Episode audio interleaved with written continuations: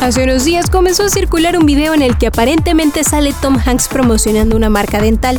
Sin embargo, quien aparece en la campaña publicitaria es una réplica del actor que se creó sin su consentimiento, por lo que se convirtió en una víctima del fraude de la inteligencia artificial. Cuidado, hay un video por ahí promocionando un plan dental con una versión de mí creada con inteligencia artificial. No tengo nada que ver con eso, escribió el actor en Instagram luego de una captura de pantalla del anuncio en cuestión.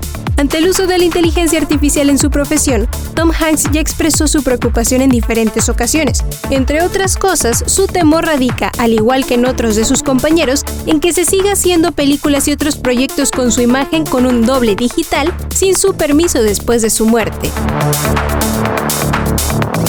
Notas, show business y más en 120 palabras. News.